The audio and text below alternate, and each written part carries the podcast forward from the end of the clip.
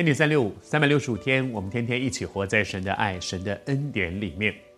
在约瑟的身上，我们看到十个哥哥合起来合谋要陷害他，而在这个过程里面，那个做做老大的流便曾经站起来说话，可是他说了他要救弟弟，但是他的说话没有影响力。这件事情给我们一个很深的提醒。我对我周围的人有没有影响力，跟我外在的条件其实没有那么相关的。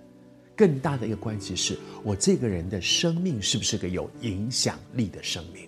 我能不能成为盐，成为光？这就是影响力啊！有光，黑暗就会少一点；有盐，腐败就会少一点。有一个有爱的哥哥，这种欺负弟弟、伤害弟弟的那种那种可怕的事情就会减少。但是刘辩站起来了，要救弟弟。可是他说了半天，对于其他几个弟弟而言，他没有影响力，因为他的生命不让人羡慕，他的生命不让人愿意顺服。而在这个时刻，约瑟被丢在坑里面了，而有另外一个哥哥叫做犹大。你会开始发现，犹大在雅各的十二个孩子当中开始崭露头角。他开始成为一个说话有影响力的人。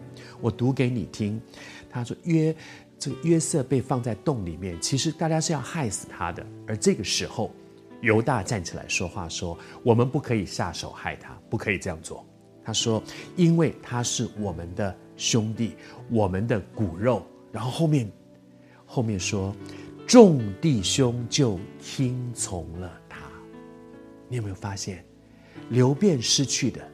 在犹大的身上，已经慢慢显出，在十二个兄弟姊妹当中，其实如果你继续往下去看，犹大已经越来越像一个领袖了，他越来越有说话的影响力，在很多关键的时刻，是他站起来说话，就带出改变来，已经不是流变了，以至于后面，其实犹大是老四，哎，老大流变。后来在情欲的事上出事，老二西面，老三立位，后来在血气、在火气的事上，他们杀人，那个很残暴的这个凶杀，以至于他们老大、老二、老三，或是在血气上出事，或是在火气上出事，以至于他们失去了那个属灵的权柄，而权柄到了老四犹大，后来。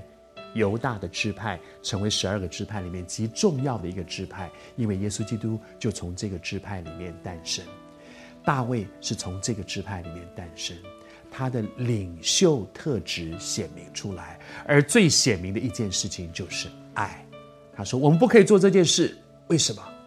因为这是我们的兄弟，这是我们的家人，这是我们的骨肉。爱是最大的力量。求神帮助我们。”在你我的周围，你是不是一个有影响力的人呢？爱是最大的影响力。